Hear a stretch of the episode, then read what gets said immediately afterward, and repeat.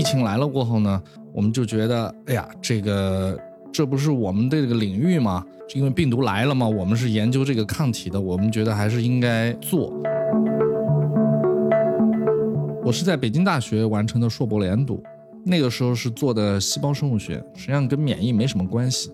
我当时在细胞生物学做了过后呢，我就觉得还是要跳到新的新的领域去，因为很多领域做的很深入了过后啊，你很难发现新东西，还是要进行一个学科交叉。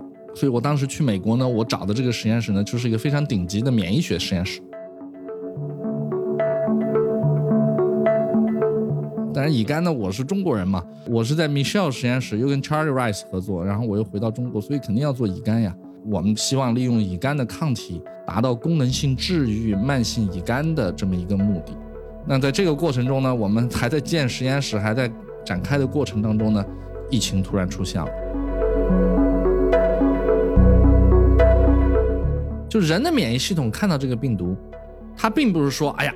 我赶紧来设计一个能够干掉这个病毒的抗体，它不是这样，它反正就是到处产生抗体，我筛选出好的抗体，最后来看能不能干掉它。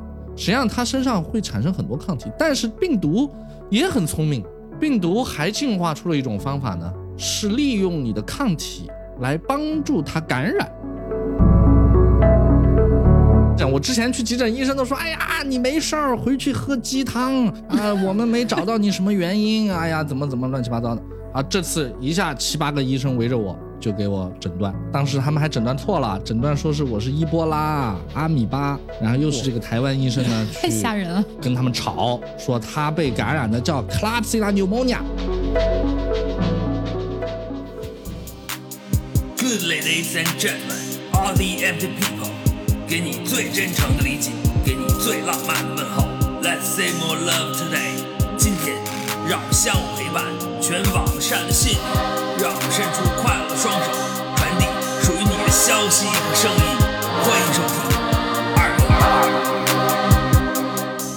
大家好，欢迎收听二零八二，这是我们全新制作的与杰出青年科学家的对谈节目。第一期，我们很荣幸。请来了复旦大学上海医学院研究员、青签特聘专家王乔博士做客我们的节目，欢迎啊！大家好，大家好，我叫王乔啊，非常荣幸能够到这个二零八二这个节目来，而且是作为这个首期，我是非常非常荣幸，而且激动，也不知道能不能把这个节目做好，请大家多多指教吧，谢谢。好，今天参与我们讨论的还有大家的三位老朋友：路人刘主任、大卫，我是小王。大家好，我是路人，欢迎大家来到二零八二。大家好，我是大卫。王乔博士带领的这课题组啊，从事的是分子免疫领域的研究工作。二零二零年，全球呢这受到新冠病毒的巨大影响，咱们实验室据我所知啊，也在对抗新冠病毒的研究中呢投入了大量的精力。在取得这个科研成果的同时呢，王乔博士也参与科学知识的普及活动，对吧？对，嗯。比如这在八月底的上海科技节上，呃，王乔博士就做了题为“抗体与病毒的追与逃”的讲座，围绕着对抗新冠病毒的抗体进行了讨论。能不能简单的跟大家谈一谈？谢谢谢谢。这个确实呢，就是这次疫情呢，确实是非常的令人震惊，一开始也是难以接受。其实我是去年底才全职回到国内，今年年初的时候呢。实验室其实也是刚刚开始，百废待兴，什么东西都没有。疫情来了过后呢，我们就觉得，哎呀，这个这不是我们的这个领域吗？因为病毒来了嘛，我们是研究这个抗体的，我们觉得还是应该做。一个方面呢，又觉得实验室刚刚开始能不能做，可能不行。而且因为我们的一个技术手段呢，是主要是从恢复的感染了过恢复的人里面寻找他们的抗体。实际上，现在你看，包括特朗普打的这个抗体也都是这样来的，所以我们当时就觉得到底能不能行？但是后来呢，也是各样的机缘巧合吧，我们也是把这一块做起来了。所以在这一部分呢，我说全世界呢现在有几大板块在做这个，一个是研究新冠抗体在临床上的一些表现、一些影响，然后临床上去试一些药物啊；另外一个呢，就是在实验室里面。呃，去研究它的一些基本特性，还有一部分呢，其实也是比较重要的，也是我们参与的，呃，就是说研究开发针对呃新冠病毒的单克隆抗体，主要就这么几大块。所以我们呢，在这个里面呢，有幸呢能参与一些工作，对这个抗疫呢做一些贡献。而且现在呢，我们确实也找到了一个综合性非常好的抗体，而且呢，毒副作用也非常小。现在也在进一步把它的这个呃临床前实验啊动物实验推动起来。另外一方面呢，就是说要和这个民众进行一些科普的宣传活动，因为这一部分呢，我们觉得也很重要。因为特别是在三月份、四月份的那个时候，大家其实是非常的没有底的。也很恐慌的一种状态，所以那个时候，包括我给我们周围的同事、朋友、呃亲戚啊，我们大家都在聊这个事情啊，包括最近关于疫苗，我们最近也讨论很多。所以我觉得，我们作为一个呃基础工作者，刚刚刚刚回到国内的啊，能够做一些这种科普的一些工作，也是一个机会和荣幸吧。这儿我还想往前回溯一下，今年这个疫情也来的特别突然，年初才来。就是在这个二零二零年之前，您是从事哪个具体的领域的研究呢？就是您是怎么和这个这次新冠病毒啊抗体，就是您的研究为什么连接的这么紧密？谢谢谢谢。嗯，我是在北京大学完成的硕博连读，那个时候是做的细胞生物学，实际上跟免疫没什么关系。我当时在细胞生物学做了过后呢，我就觉得还是要跳到新的新的领域去。因为很多领域做的很深入了过后啊，你很难发现新东西，还是要进行一个学科交叉。所以我当时去美国呢，我找的这个实验室呢，就是一个非常顶级的免疫学实验室。我的导师呢，博士后的这个导师呢，他叫 Michelle Nuzenzweig，他实际上是个男的。他呢，就是主要研究 B 淋巴细胞。B 淋巴细胞就是我们身上产生抗体的一个免疫细胞。他主要就是研究 B 淋巴细胞里面这个抗体是怎么生成的。以及它的一个重要的贡献呢，就是研究针对艾滋病毒的一个广谱综合抗体。呃，所以我很多年呢是在研究这个在 B 细胞里面抗体是怎么生成的，所以我对抗体的理解还是比较深入、比较深刻，因为我是从它这个 B 细胞怎么成熟，然后怎么进行筛选，怎么样这个抗体进行突变，变成各式各样的抗体，然后来识别各式各样的病毒。同时呢，在我即将回国的时候呢，我又跟这次得诺贝尔奖的这个这个 Charlie Rice 啊实验室，我们又合作，我们又做了针对乙肝病毒的抗体。Charlie Rice 呢，他们实验室原来一直研究丙肝，但是现在因为丙肝已经被治愈了，就不咋挣得到钱，你知道吧？然后呢，所以他们就开始攀登另外一个高峰，就是乙肝。当然乙肝呢，我是中国人嘛，我是在 Michelle 实验室又跟 Charlie Rice 合作，然后我又回到中国，所以肯定要做乙肝呀。我们希望利用乙肝的抗体，达到功能性治愈慢性乙肝的这么一个目的。那在这个过程中呢，我们还在建实验室，还在展开的过程当中呢，疫情突然出现了，所以这个时候呢，我们发现实际上我们的这个学习的这个技术手段和这个实验方法，刚好能够针对这个新冠病毒。然后来开发它的抗体，那这个在这个科研理路上，嗯，还是非常一致的嘛。对，是的，我当时也是挺惊讶的，说我知道你是做分子免疫，我想我说这个也确实好巧啊，忽然再一联系，已经是在做这个新冠抗体了。就是说对于抗体和病毒这个相互关系的描述上，哈，你之前呢就是将这种关系描述为追逐和逃逸，选择这种描述的核心原因是在于。病毒会产生突变这个事实，对不对？是的，病毒就是会不断产生突变，但是实际上呢，大家会觉得好像啊，这个病毒突变是因为它这个啊看到了那儿有一个这个呃压力，它就突变了。其实不是这样的，病毒突变是本来就存在在那儿的，只不过这个抗体或者药物的压力去了过后，它把没有突变的给干掉了，就筛选出了有突变的。啊，它实际上是一个筛选的，所以实际上这个跟大家有的时候生活当中，我们说这个刷牙，对吧？嗯，不要老用一种牙膏，不要老用一个品牌的牙膏，呃，换一点品牌的用，就防止牙齿里面的细菌产生针对一种牙膏的这么一种抗性。但你两个牙膏一起用了，哎，它要产生抗性，它就难多了。那我还歪打正着了。我平时是因为口味的原因经常换，达到这个效果了。咱们说说这个病毒突变这个事情啊，嗯，新型冠状病毒它的突变的速率和潜力怎么样啊？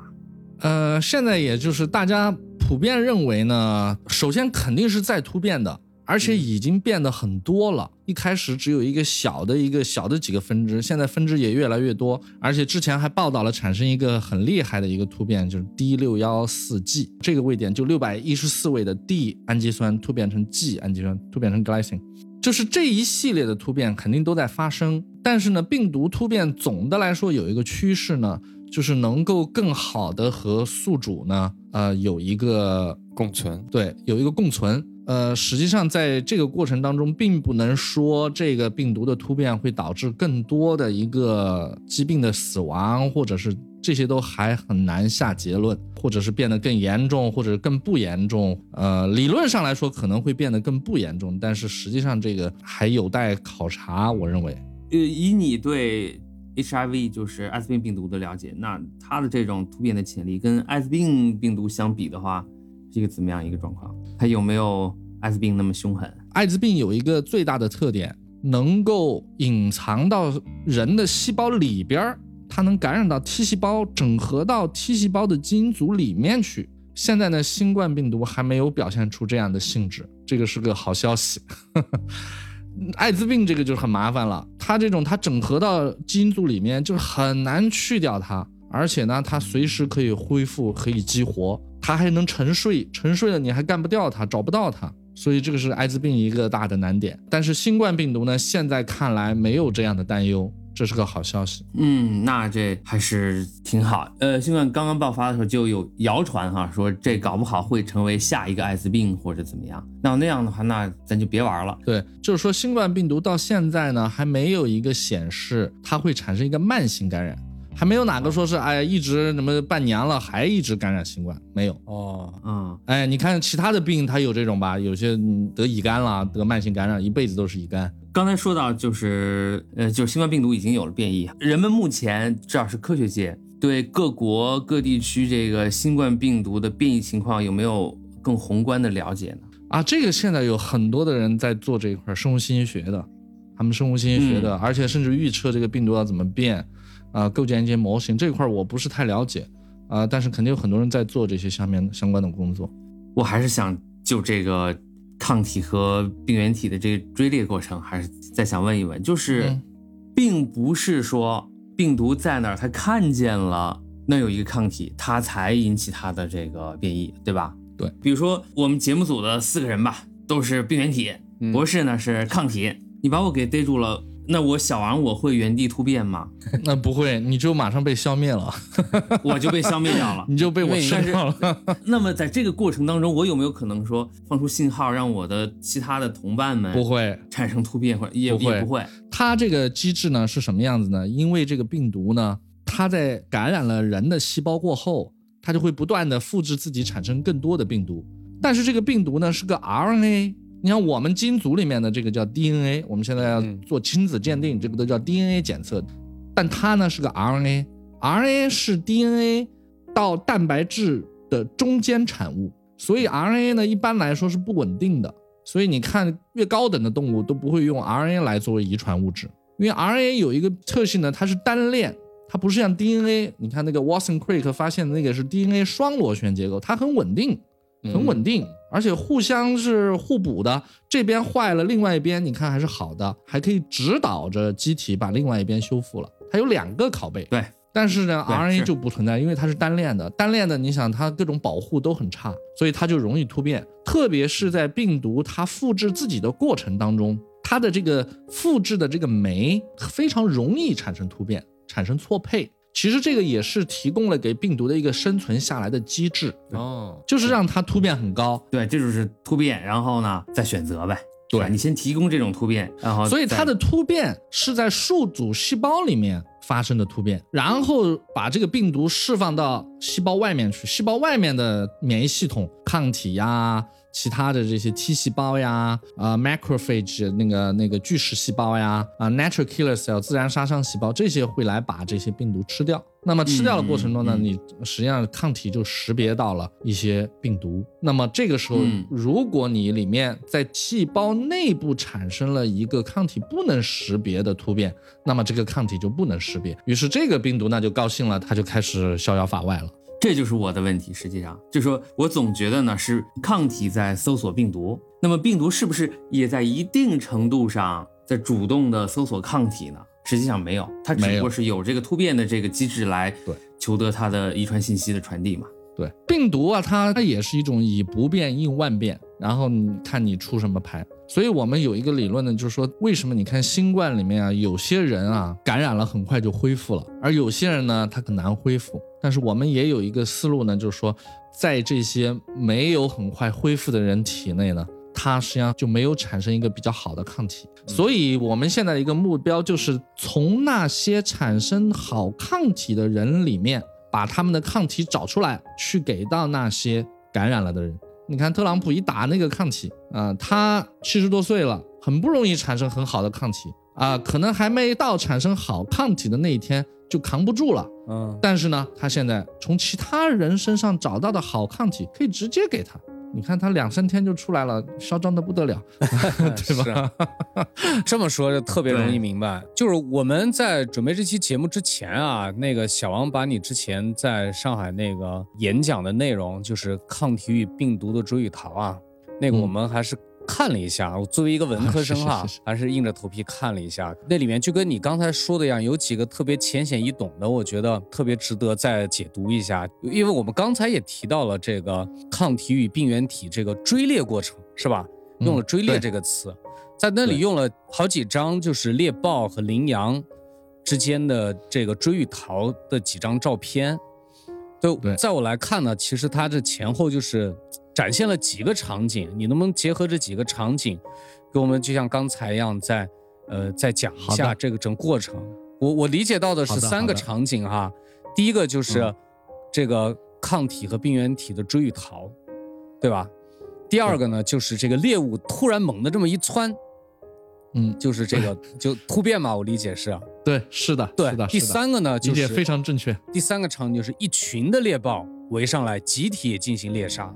对，是的，就是说，因为我们在呃原来的实验室，Michelle 实验室，包括我们现在做这个乙肝的这个实验，我们都发现呢，我们把某一种抗体给到艾滋病患者，或者是这个感染了乙肝的这个人员的人肝的这个小鼠，它感染乙肝病毒了，嗯，但是呢，我们会发现呢，一开始它这个抗体治疗效果非常好，一下病毒就下来了，但是过一段时间突变就出现了。这个突变呢，恰恰就是能够逃避这个抗体识别的。它就这么厉害，而且是百试不爽。这个病毒，你给它这个 A 抗体，它逃掉 A；你给它 B 抗体，它逃掉 B。它永远都能找到一个方案逃掉。关键这个逃掉吧，不影响病毒自身的复制，它自己很 happy 的在那儿扩增自己。所以这个就跟这个猎豹追这个羚羊一样，猎豹在后面使劲跑，那个老手羚羊根本无所谓，跳来跳去的一蹦。而且羚羊有一个特点，它九十度转弯，啪嗒一转，猎豹它惯性它跑得很快，跑到前面去了。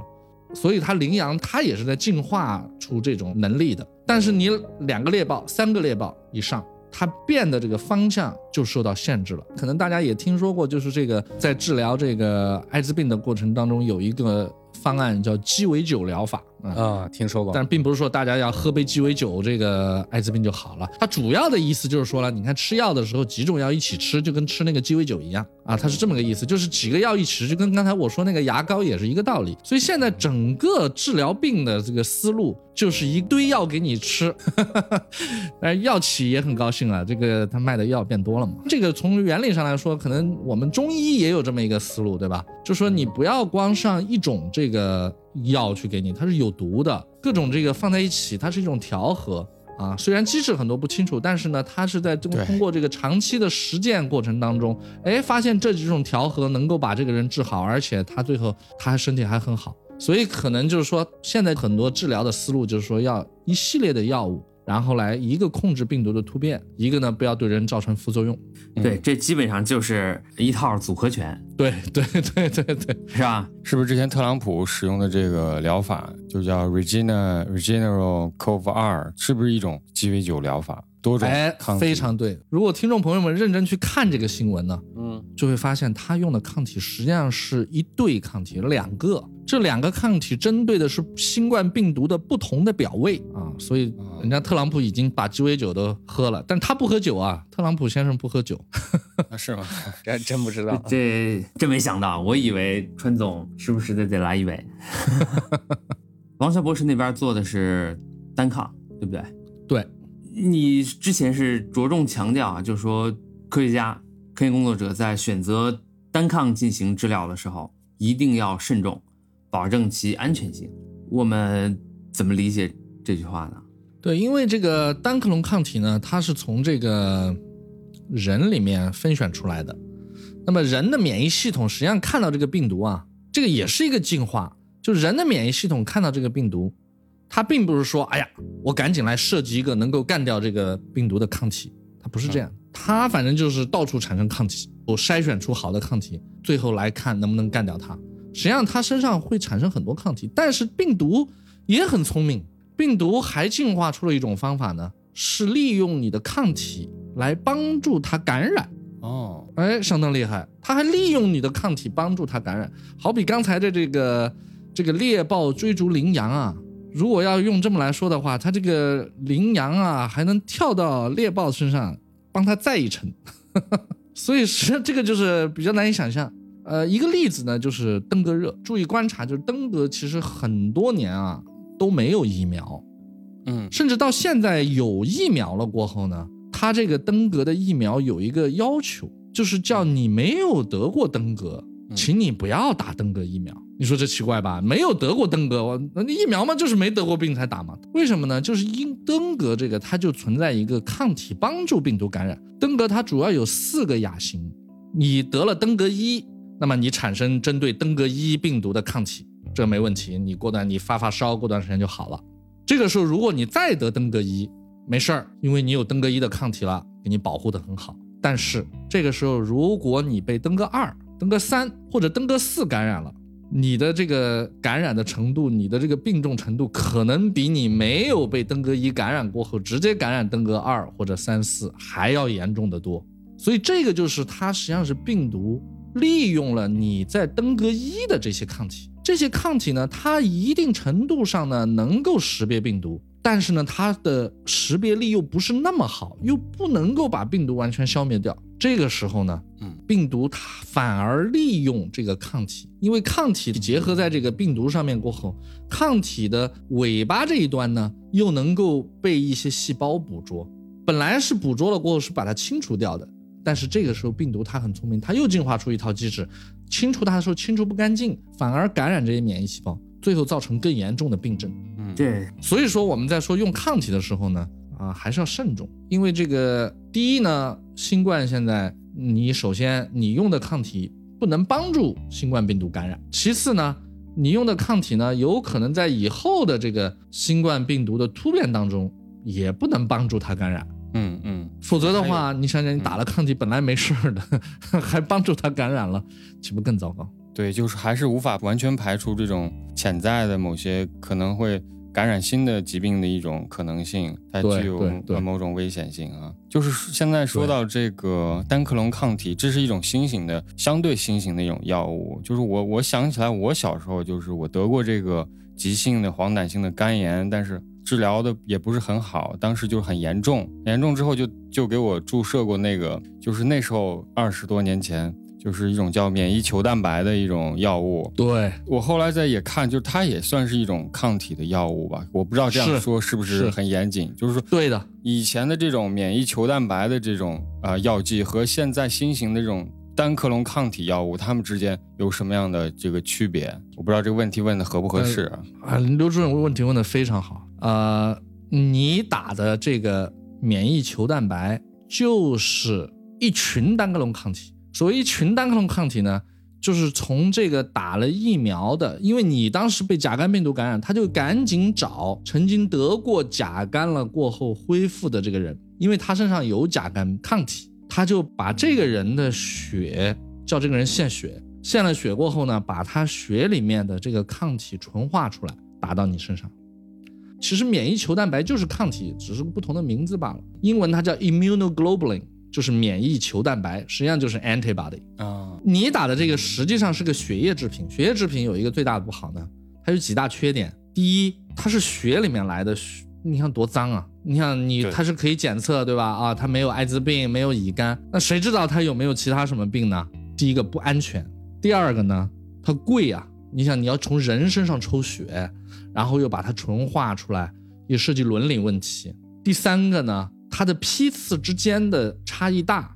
你想想，过两天另外一个人再得了，哎，治疗你的这个效果很好，治疗那个人的效果可能就很差。为什么呢？因为他志愿者献的都不一样，他一批一批的批次之间差异大。嗯。第四个呢，血里面还有一些不干净的东西，这些呢有可能引起过敏反应。比如说像有些人呢，他对 IgG4 过敏，他纯化出来，他不可能分离这种第四型的免疫球蛋白，那么打到这些人身上，它就是过敏反应。最大的一个第五个就是说，哎，你想这个人身上的抗体多少样啊？而真正抗甲肝的才多少一点儿呀？一千个抗体里面有一个吗？可能都一个都没有。所以你打进去就是说是帮你自身免疫系统加把力罢了。对对对。而现在单克隆抗体不这样，单克隆抗体好就好在。一，它是体外生产的，很安全，而且我们现在做的这些单克隆抗体，它的序列是完全从人身上来的，它很安全。第二个呢，你那边打一克的这个免疫球蛋白，可能里面只有零点零零零几克的，真的针对甲肝的。而你现在直接打一克针对甲肝，那就是实打实的抗这个甲肝病毒的抗体啊，完全效价是差距非常非常之大，嗯，上千倍。对，那我还有一个另外一个问题，就是说这个单抗药物也是一个新兴的一一个发展趋势，是吧？我看就是说，二零一四年才研制出第一个比较成熟的一个呃药品，预计在二零二五年将这个市场将达到三千亿美元。就这样一个市场，就是对这个单抗药物的开发有什么样的影响？我也看一些新闻，就是说这个专利对于单抗药物的保护并不是很强，因为它的这种单克隆抗体有可能有可能有很多种结构的变化，它不像以前的化学药物，针对某一个这个化学结构进行这个专利的申请。就是这样的专利保护是不是跟这个市场也有某种关联啊？现在市场上美国药监局批的单克隆抗体，大量的都是针对癌症的。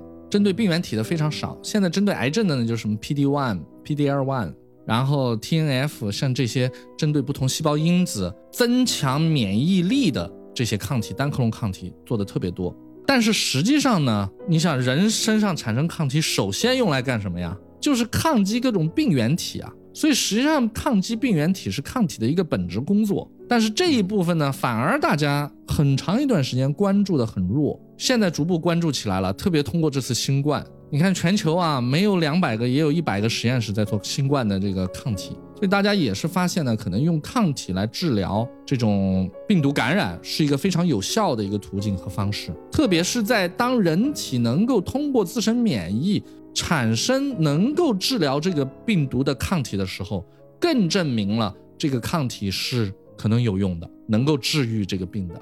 嗯，关于第二个问题，就是说这个专利，的确专利是一个大问题啊，因为呢，它毕竟它这个东西是从人身上来的序列嘛，就别人也能做，但是呢，这个它的壁垒实际上也比较高。你要研发出一个比较好的抗体呢，呃，首先需要有一定的科学基础比较高一点。第二个呢，它需要的前期投入也特别多啊。你像一个抗体的临床前的实验呢。基本就基本上就是两千万到三千万人民币，啊，所以你像你我们刚才说的，你要拿两个抗体，六七千万了，就光做个临床前的，还呃其他的乱七八糟一搞，基本上你开发一个进入临床上亿吧，啊，所以这个前期投入很高，一般人也一没钱投，二有钱他不敢投，对吧？他买房子多划算啊，对，所以说他的这个壁垒还是很高的，他的成本也很高，很实际上很难参与是。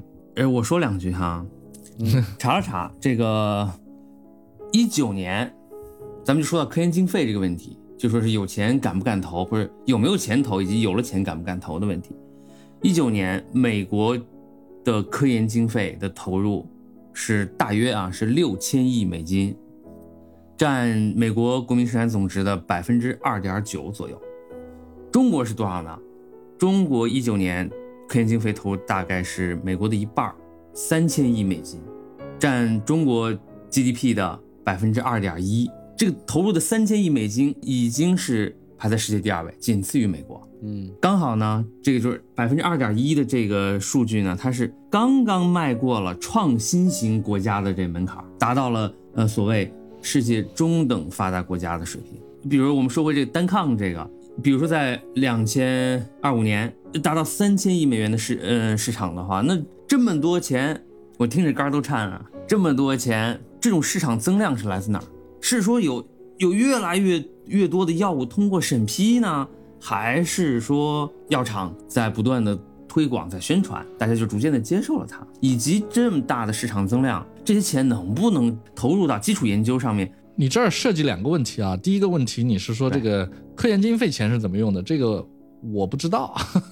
抗体的这个最终的这个需求在什么地方？肯定还是在市场，有人人的需求。因为你到医院去看，很多病就治不了。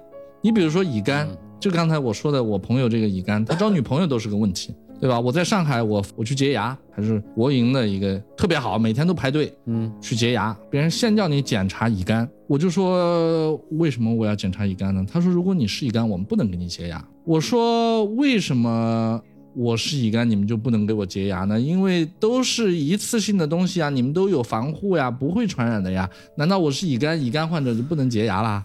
呃，艾滋病患者就不能洁牙啦？他牙齿就等他那个，就让他那个腐蚀啊，让他生生这个呃牙结石啊。呃，但是他不管这个，所以呢，乙肝这个更不要说艾滋病了，他受到很多的这个歧视啊。歧视对啊，社会歧视。当然，他还有自身的一个，你想他到了一定年龄，他就五六十岁，他基本上就是就是要肝硬化、肝癌。你想想，现在五六十岁算什么呀？现在叫青年啊，六十岁，人家特朗普七十岁，人家拜登都都奔八十去了，还要竞选总统呢，对吧？所以说这个六十岁，你想想，大家你让你要他去治个病，你给他说你把这个病治好了，你六十岁多活十年二十年，谁不愿意啊？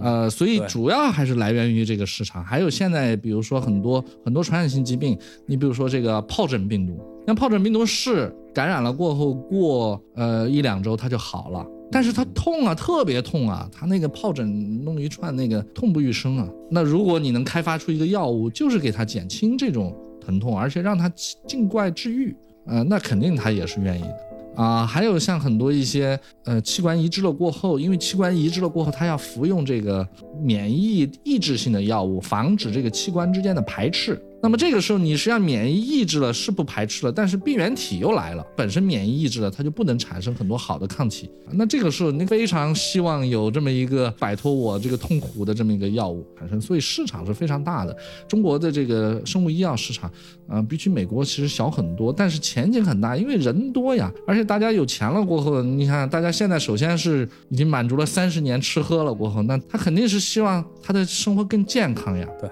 我们原来是洛克菲勒大学的，洛克菲勒不是原来也是说，呃，他建洛克菲勒医院也是因为他孙儿生病了嘛，啊，他就是把洛克菲勒医院建起来啊。到后面他希望他看到的更远了，这个市场这么大，我认为最终还是人的需求在提高，是希望得到更优质的生活，更好的一个健康。嗯嗯嗯。整个市场我理解是单抗药物市场，它是整个这个产业的规模。到药物到消费端，可能已经是到最末端了。不不光是这部分钱，哎，包括科研，包括这个它的上下供应链，整个的这个规模是相当大的。对，包括现在的这个做单克隆抗体啊，体外表达的时候都是一个大的发酵罐。嗯，它是做了一个稳定表达细胞系以后呢，在一个发酵罐。现在新的发酵罐都不是说把一个罐子停下来哦，把这个细胞呃把这个培养基收进，因为抗体它是这个细胞会分泌到培养基里面，最后就把培养基里面的抗体纯化出来就完了。它现在的这都是直接是自动的填料、吸料、填料、吸料，就是全自动的，就是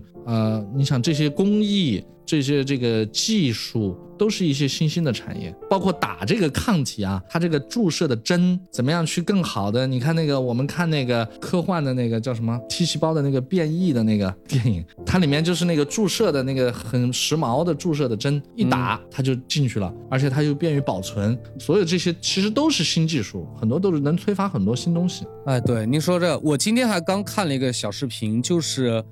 一个打肾上腺素的针，人家在我也不知道为啥我看到这个视频，它一个玻璃的杯子，然后就隔着一个膜，那个膜完全没有破损，然后它隔着那个直接趴着打进去了。医疗器械研究设备，这个造钱的地方太多了。单抗市场这个，嗯，聊了好半天。那个我我来我来说两句啊，就是一直在听这个王涛博士给我们介绍这些相关的知识啊，我也是，我今天也确实是收获满满啊。没有没有，然后呢？这个跟大家胡吹说错了，请大家那个也请大家请听众朋友多多包涵啊。我是个文科生哈，所以今天真的是呃接受到了很多新的知识。然后我自己呢有一个有有一个小问题哈，就是我一直觉得自己是一个时间安排上特别差的一个人，然后我也一直在找说有没有适合自己的这种安排时间的方法，能够让自己更有效率一些。啊，就是因为我知道，像这个王乔博士啊，肯定平常就是会有很多工作呀，然后可能还要写作，要做试验等等等等，就是事情是很多的。但但每一天其实这个时间是呃是有限的嘛？不知道这个王乔博士能不能给我们分享一下，就是您每天的时间都是一个怎样的安排呢？我不是一个很好的一个模式啊，呃，我的安排的时间呢，就是勤能补拙。就泡在实验室，就是生活，就是完全融入到了这个工作当中。所以你看，那个呃，新国原来知道我们在纽约的时候，我作为他们的邻居啊，他们估计也很少见到我。去了实验室，就是晚上很晚才会回来。但是呢，啊，还是要有一个休息。啊，我原来呢可能更刻苦一点。但是在美国有一次呢，生了一个病，就是这个被一个叫 Klebsiella pneumonia 的一个细菌感染了，在美国纽约，在全世界的中心差点死掉啊！这个病呢，就是实际上中文它叫肝脓肿，呃，死亡率很高。它的这个病原体呢，是一个细菌啊，不是病毒，是个细菌。嗯嗯。啊，它这个细菌呢，最后就感染到我的肝部。到美国的这个医院呢，这个医生呢又给我误诊了。于是就让我在这个呃寝室里面了，受了一周的折磨，然后最后呢都出现幻觉了，呼吸也是这个呃每分钟是六十下呼吸，然后那个心跳是每分钟一百二十多、一百三十下心跳，基本上一周没怎么吃东西，一周减了十公斤吧。哇！然后呢，我们实验室一个台湾医生，然后呢来看我，然后回头就跟这个老板说这个。王超要死了，再过一两天就死了。Chow is dying. Two two days later, he gonna die. 我们的实验室嘛，他都是做艾滋病的嘛，跟那个感染的这个感染科关系非常好，所以这个在美国看病也得开后门哈。然后呢，马上就给这个。医生就发邮件，而且老板发邮件很艺术啊，他不是说，哎，这个你去照顾一下乔，他不这样说，他说，乔，你现在如果要活下去，你就必须百分之百的听医生这个医生的话啊。然后我很快就去了他们的那个急诊，而且他是那个医生就找她闺蜜就在急诊诊。我之前去急诊，医生都说，哎呀，你没事儿，回去喝鸡汤啊，我们没找到你什么原因，哎呀，怎么怎么乱七八糟的啊。这次一下七八个医生围着我。就给我诊断，当时他们还诊断错了，诊断说是我是伊波拉、阿米巴，然后又是这个台湾医生呢，太吓人了，跟他们吵，说他被感染的叫 Klebsiella pneumonia，这个台湾医生非常厉害，这个我也跟新国推荐了，我说你们在美国得随时跟陆医生联系，然后呢，这个他现在在哥大医学院啊，因为他见的病例太多了，美国医生呢不是说他不好，他见的病例比较少了过后呢，所以他在判断的时候呢，他就出问题了，但是他们一旦判断对了。呢他帮帮帮帮帮按部就班，这是没问题的。但是他判断有的时候他判断不了，所以呢，自从那以后呢，就是要死过去以后呢，我的生活呢就是要要轻松一些了啊。我跟兴国怎么熟起来的呢？我们就是每周五那个时候我们会一起约着这个玩玩桌游啊，吃个饭啊，打个麻将啊，对吧？所以就是就是也会有一些娱乐活动，因为就是说也会不断开导自己，就是说要。平衡好生活这个快乐的程度和这个工作的郁闷的程度，因为做生物的 实验，百分之九十九的实验可能都是失败的，所以有的时候是很郁闷，应该挺挫败感的哈。对，挫败感很多，而且他这个跟有些这个工作不一样，工作完了我就对吧，我就休息，下班我就没事儿了。但是呢，这个科研的这个，反正这是你的课题，你得天天想着它，随时想着它，吃饭也得愁着它，蹲马桶上也得愁着它，哎，上床睡觉就想着那个愁着愁着入睡，所以有的时候老得琢磨。老得琢磨，就是这样的。这自我调节很重要啊。自我调节很重要，所以那个时候我很感谢兴国，呃，我们大家一起，这个大家朋友们在一起，也一定要有这个放松的渠道，嗯，一定要放松对，要释放一下。对对对，关键是这个科研群我也进不去啊，然后我只能在这个 饮食男女这样的群里面蹭一蹭。那没有兴国在我们那儿也是一个大名人啊。主要就是什么时候玩儿叫我就可以，啊，搞搞工作搞科研肯定没有我的份儿。我们那个时候玩狼人杀呀。然后呢，这个兴国呢还给我们做了一个道具，他做了一个那个魔杖的道具，就是法官可以拿着它，是作为一个魔杖的道具。所以我们这个我关键是什么呢？我们之前玩的时候呢，是那个不是有个上帝吗？每一局哇，你们玩的高版本啊，还有上帝啊，在这个王强博士家里呢。我忽然有一天，我们玩到后面，我发现大家用的不是一般的那么一个，他是拿一支铁棒，嗯，然后那铁棒他过去敲你嘛，就说点你一下。我想这要是一失手是吧？你点狠了他，你给我给我砸伤了。我说得得，我我抽空呢，我说做一个木头的很轻啊，嗯嗯，对吧？做的还好看一点，要不然那个铁棒我一看，我说这个是比较危险。我说玩着玩着是吧？对，人家玩游戏需要时间，你玩游戏，我们玩游戏要命，要命是吧？可怕。所以啊，我说那就做一个，也也挺有意思。我我看到那王老师，您还是这博导就带学生是吧？是的，带学生。我挺好奇，因为我们离开学校很久了，但我每年也会带实习生哈，虽然差很多，都差不多。差不多的地方就在于能够每年都有机会跟特别年轻的人打交道。像我们今年招的实习生都已经是两千零一年的了，今年新入职的。小同事都是两千年的人了 啊！我我想问的是，就是你们现在这个年龄段，就不管是研究生也好，除了他学科本身的这个科研能力以外啊，就是看简历的时候或者日常跟他交流的时候，你更看重他哪方面的能力？呃，我在看他们的这个，因为现在我们招的有两种学生，一种就是已经读了硕士，然后来读博士的，还有一种呢就是本科毕业直接来读硕博连读的，或者。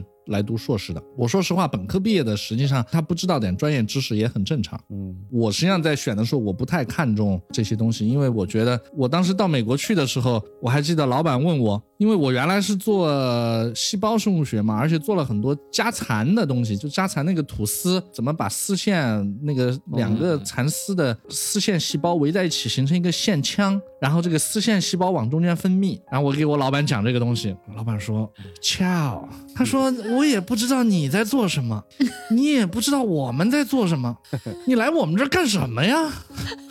然后我当时呢，确实也是看他对我索然寡味哈，我也是逼急了。我说逻辑是一样的吧，方法是一样的吧。那知识不知道吗？可以学嘛。哎，老板可能觉得这个说的好像挺对的。我后面好像回想出来，我觉得我也说的挺对的，但是当时实际上没有进行思考，就是一个被逼急了，你知道吗？因为人家人家就对你这个做的不感兴趣。嗯，呃，我选学生呢，我其实不太看重他知道 A 还是知道 B，我其实更看重他一些更内在的一些东西，他愿不愿意学，他有没有那个想要的那个劲儿。当然呢，基础好一点的肯定是更好的。啊，还有呢，就是还是要比较刻苦。现在的学生，呃，我觉得跟我们那个时候有很多不一样哈。比如说我在面试的时候，跟大家分享一个趣事，两个趣事。在面试的时候呢，有个学生呢，我就打电话过去，我们不是名单出来了吗？要面试的名单，我就提前给他打电话，因为面试真正面试的时候只有一个十五分钟，所以我就提前打电话去交流一下。哎，我说喂，你好，我是这个呃复旦大学的呃王乔。老师你好，哎，他说你好你好啊，然后我就说呢，我就介绍了一下，然后他也介绍了一下，我就说呢，这个我们是一个新生的实验室，呃，可能呢有些时候呢事情比较多啊，还要帮着建实验室。我说你觉得你能比较刻苦的来工作吗？哈哈哈哈哈哈，他就笑起来了。哎，我说你笑什么呀？啊，他说老师你太搞笑了。我说为什么呀？他说老师呀，他说刻不刻苦工作是一个非常主观的定义。啊，有可能我觉得我已经非常刻苦了，但是你永远觉得没有你刻苦。哎呀，我觉得现在这个零零后、九零后的学生，在当时把我就是就说愣了，你知道吧？然后因为我想的，现在就算是比如说我们这个，比如说我们院长、我们领导问我，哎，你能不能刻苦工作啊？我肯定拍着胸，脯啊，领导请，领导放心，我绝对啊，起早摸黑的天天工作。那这个态度总是要表达出来吧？所以我可能在这种上面会比较倾向于这种传统一点的学生。为什么呢？因为至少他认为刻苦工作是一个非常值得推崇的一个。好的东西，至少他是这么认为的。至于他会不会这么做，哎，我们知道刻苦是个好事儿，对吧？但至少我们知道这个是应该刻苦的。虽然我很懒，但是呢，这个刻苦是对的。然后另外一个故事呢，就是现在学生有的也很傲，然后我一打电话，嗯嗯，啊，老师，啊，你谁呀？啊，我是这个复旦大学的这个王乔啊，我想跟你联系联络一下。你看，我看你在复试名单里。行啊，你把你的简历发过来，我看一看。我说好，好，好，我把简历发给你看一看。那你介绍介绍你的工作吧。啊，我说好，好，我给你介绍一下我的工作，我是做这个 做这个。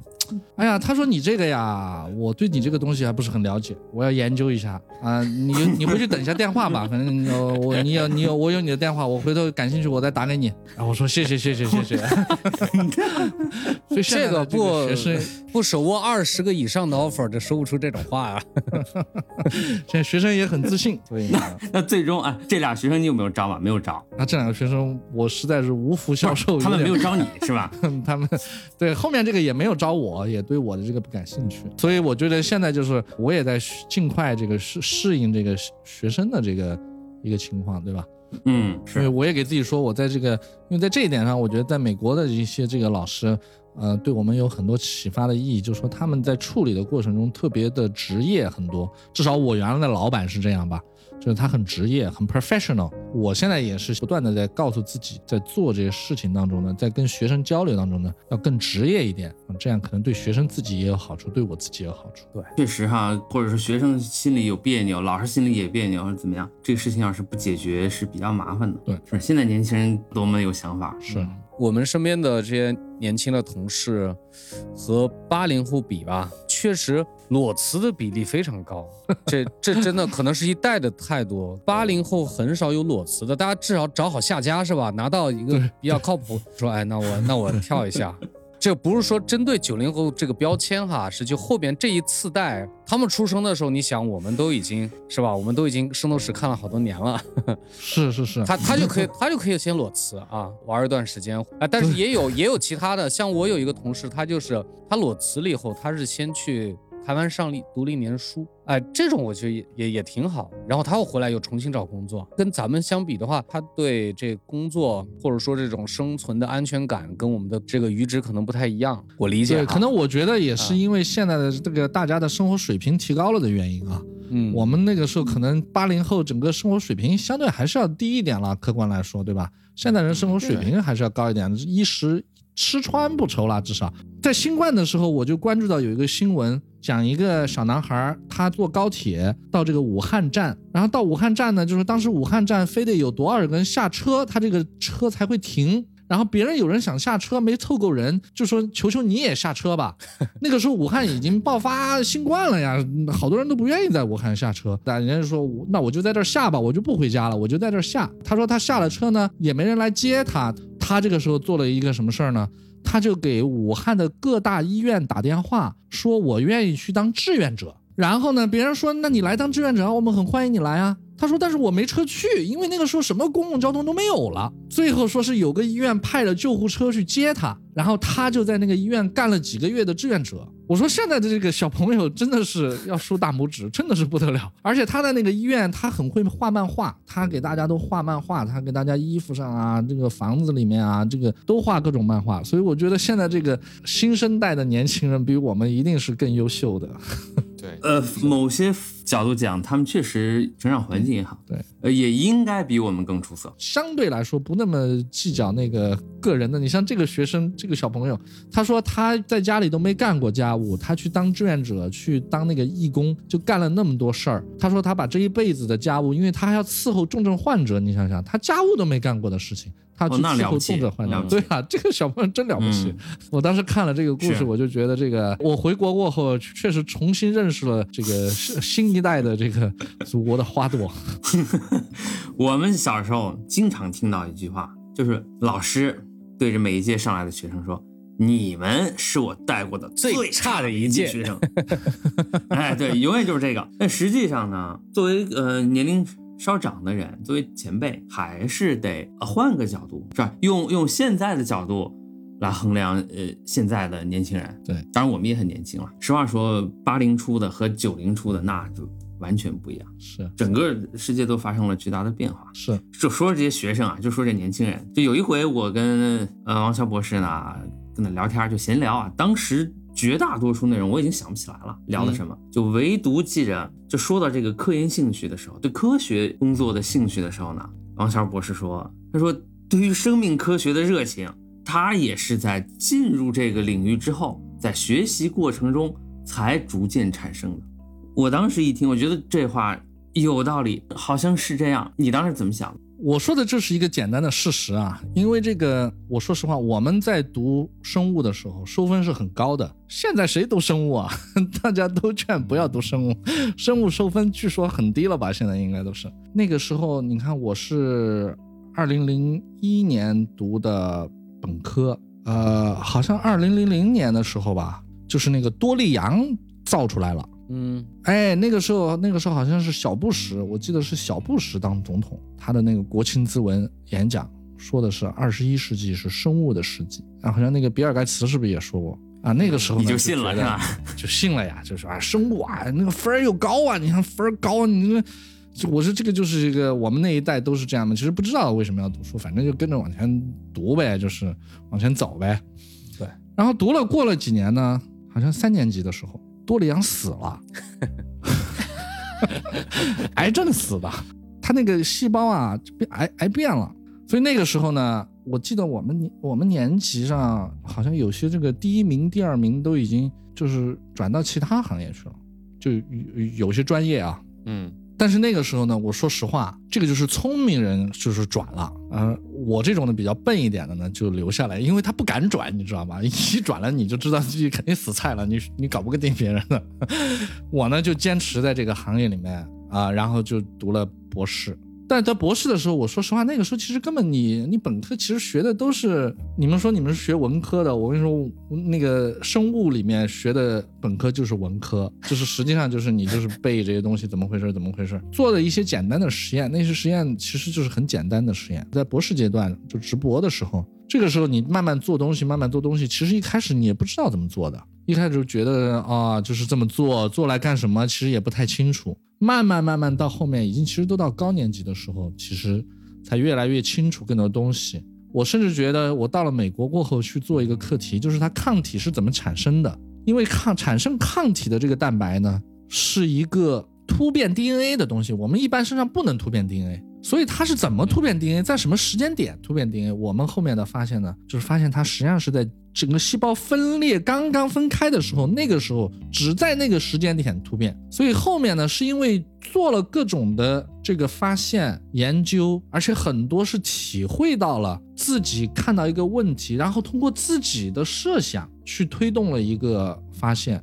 啊，解答了一个问题，体会到了这种快乐，你才会喜欢上这个领域。喜欢上你做的东西，所以我觉得，呃，当然我不是说有些人，我觉得现在大家都习惯说，哎呀，我从小就看到了什么什么啊，我那个时候就励志。但我不排除有人这样啊，但是反正如果我说这样，肯定不是这个原因的。我是确实是在这个做的过程当中啊，体会到了啊，怎么一步一步的去做。啊，怎么去假设，怎么去做，然后最后解决到一个问题，我是体会到了这么一个过程，而且确实解决到了这个问题，然后体会到了这种快乐，我才慢慢喜欢上这个领域的，这是实话，真挺好。呃，我的观察呢是说，现在的学术领域，你要做学问的话，甭管你是理科、农科、文科还是社科，它的这个回报周期啊都很长，就是做学术是回报周期是很长的，往往都是以十年计。你要坚持下来呢。你除了你其他的条件之外，还是要有相对深入的兴趣。那么这个所谓的兴趣，我观察是哪来的呢？它不就像王小博士刚才说的，大多数人不是天生啊，我我打小我就怎么样了，我就是吧，励志我要如何如何，不是的。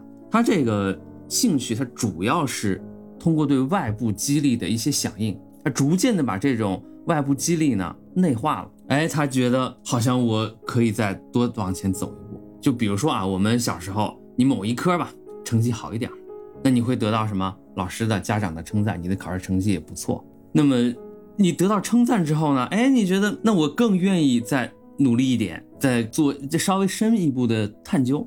就直到有一天，就是你忽然你就意识到呢，你埋头学习的这个比较枯燥的这么一个对象，它甚至呢，哎，还可以解决你生命中十分重要的问题，或者说，哎，你意识到这东西它能解答，甚至它能解答关于生命本身的许多嗯比较深远的追问，哎，这是一条途径。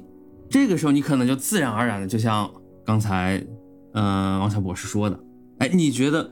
你忽然可以怎么，就是把之前由外界的这种称赞产生的这种比较浅表的、人人都可以有的这种满足，转化成嗯一种深入内心的、只属于你自己的喜悦。哎，这时候你觉得那成，那可能就是他。这是我的一一些观察和理解。对，不知道是不是这样？是。实际上，王乔博士说的这种情况更符合实际，能够代表大多数走到今天的绝大多数科学家。的这么一个成长过程，嗯，在心理学里面会有一个名词，就叫正向激励，就是刚才这个小王说的，我比如说从小的时候，我学习，我考试，呃，学得好，考得好，然后会有一个什么奖励，家长或者老师会给一个小红花啊，或者是买个买一个就是一直想要的玩具，这就是一种正向激励。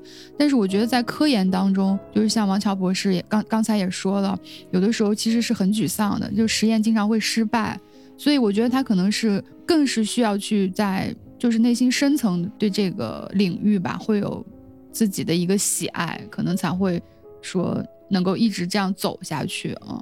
嗯，但是这种深刻的喜爱不容易产生，真的不容易产生。我觉得现在呢，科研界还有一个越来越大的特点，嗯，就是要做点事情要花钱花太多了。所以实际上现在我说啊，我们都是做生意的，就要去就就就找钱，你才能招到好的人。你招不到好的人，你怎么做呀？才能买到好的设备，才能做一些比较高端的、昂贵的实验。做到昂贵的实验了过后，你才能发现新的现象。嗯，因为你。总是在做那个别人做过的东西，你就看不到新的东西。嗯，所以现在你会看到呢，就是你要有资源呢，你才能做出。当然有一种是就是说纯 idea，但是你想想，你光 idea，现在你得把 idea，现在你做一个东西，你得把你的 idea 证实出来。它不像很多年前。那个时候你稍微哎，你想象一下，你看那个 Berner，他得的诺贝尔奖讲 B 细胞怎么筛选，怎么他一个实验没做，他全自己想的，他就发 Nature 了，嗯，而且得诺贝尔奖了，啊，后面人做的都是证明他做的是对的。你现在这个文章发出去吧，你说我怎么想的，怎么啊，意识是怎么样？你想的没用，请你证明。你可以发个科普期刊，大家那属属于 属于民科了，啊，对，成民科了。所以你得证明，证明这个就得就得钞票呀。是，嗯，尤其是新入职的教授们、研究员们，更面临这个问题，是吧？实际上是从无到有，可能你在刚开始的时候，学校啊或者科研机构招你过去，给你配一些资源，但那些资源。很说实话，肯定是不太够。靠着这个基础的这一点点配置的资源，你要想做出比较理想的成果，这个是确实压力很大。对，所以我们现在呢，就是要尽快的出东西。你出了东西，你才能证明，你看他是有这个能力的啊。然后呢，啊，才能才能升到更多的更多的经费。对，这就是这样，就是说，说你左右腿往前走，你总得先迈一条腿出去，就这第一步就就很费劲。对，呃，我原来的那个博士后的那个导师，嗯，我就我就问他，我说这个你觉得这一步有什么建议？他说，在你的整个职业生涯里面，独立出来开实验室这一步是最难的，比前面读博士、博后，比后面你已经已经很稳定了，再去攀登新的高峰。他说这一步是最难的。我跟学生说，我说你们是我的开门弟子。啊，希望你们不要是我的关门弟子啊！对，我说你们也得努力了，不然的话呢，我们大家都在一个船上，对吧？你们都偷懒了，我也不会天天在。后面追着你们赶，你们不把工作做出来，那我们你们也就是关门弟子，我们大家你就散伙是吧？你好我好大家好都好，都轻松。这相当于什么？要只要干不好，就是眼睛一睁一闭，你这科研生涯过去了，是吧？这门一开一关，你这生涯科研生涯结束了。我去，希希望不要过去。对这个确实不容易。我听到大家的不能说是抱怨，就是有时候大家聊聊天儿，像咱们现在这样聊起来，就是说很困难，尤其是这个新入职的教授们呢，因为他刚刚从一般都是从博后这个阶段过来的嘛，嗯你那是你就说是你工作、你的思考的一个巅峰状态。招了几个学生呢，往往就是说会以自己的那种要求来要求这些新入学的学生们，就会产生很多问题，就觉得你该会的，你你怎么连这个都不会，是吧？或者你不该有的问题，你怎么会有这样那样的各种各样的问题，就就就全来了。我刚才给大家提到的，就是说，就是我也在劝自己要提高自己的职业性啊，就怎么样做一个啊这个专业的、对具有职业性的一个呃老师，导师把学生带好啊，对吧？对有耐心，有爱心，对吧？这些还是要我也在那个不断鞭策自己了，就是尽量做好。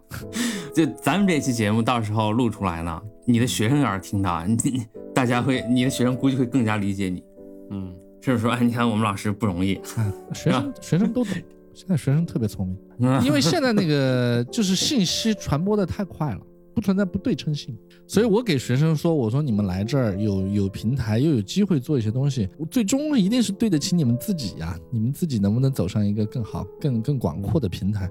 我说一定是对得起你们自己啊，因为因为为什么呢？因为你想想，我说现在就算你们去做其他的任何投资或者怎么，你的科研的素养越高，你对其他的评价肯定是越来越好的呀。我说你既然在做这个，一定要做好啊。其实这也是我们在读博士的时候自己劝自己的。其实我在读博士前几年的时候也没有那么热爱科学，但是我那个时候我既然做到这个，为什么要浪费时间呢？也就而且那个时候我还在做家蚕。对吧？做那个蚕宝宝，我们自己养蚕，自己在商业呢。我们在北大校园里面自己在商业喂那个蚕宝宝。我我的博士生导师带我们去摘那个桑叶，有一次还摘到一批桑叶，那个打了农药的，把蚕都喂死了。现现在说起来是趣事，当时你要真处于那个环境，肯定很 郁闷灰心，对不对？觉得就是百分之九十九的那个百分之九十九点九的那个失败的。嗯咱这咱这期节目这聊着聊着，从一科普节目变成一职场新路节目了。是吗？就是这样的，这这把科学家请来，团团围住，这一聊起来，这这确实时间过得很快。对，反正今儿是聊得很开心啊。嗯，嗯、解决了呃我自己，反正解决了一些呃关于这个抗体病毒，特别是新冠病毒是吧，呃相关的一些最基本的问题，嗯，这就不得了。我感觉今天，特别是前面，我居然我都听懂了。我我本来预期可能，特别是刚开始的时候，可能是这这完全听不懂。但是呃，今天王老师特别举那几个例子啊，都就打比方打的特别好，我反正是是是是听懂了啊。一看王乔博士这科普就有经验，成，那感谢王乔博士啊、抽出宝贵的时间来我们二零八二做客。哎，解答了我们关于新冠病毒抗体研究啊，包括青年科学家们的这个科研工作的许多问题。呃，确实啊，深入浅出，掏心掏肺，嘿嘿，对吧？之后呢，王小博士有空了呢，一定得再来我们节目；没空的时候，更得来，是吧？你来了呢，就有空了。今天是我的荣幸啊、能够跟大家进行这么一个交流。这个如果我讲的不对的地方，讲的不好的地方，还请大家多多指点，多多包涵啊！谢谢大家，谢谢，谢谢。那我们今天的节目就到这里啊、欢迎各位听众朋友给我们留言，交换各自的体会和想法。我们二零八二呢，呃，制作了多档录播和直播节目，期待各位的收听、关注和推荐。好，再次感谢王乔博士的光临，下期节目再见。再见，朋友们。下期见，拜拜。下期再见。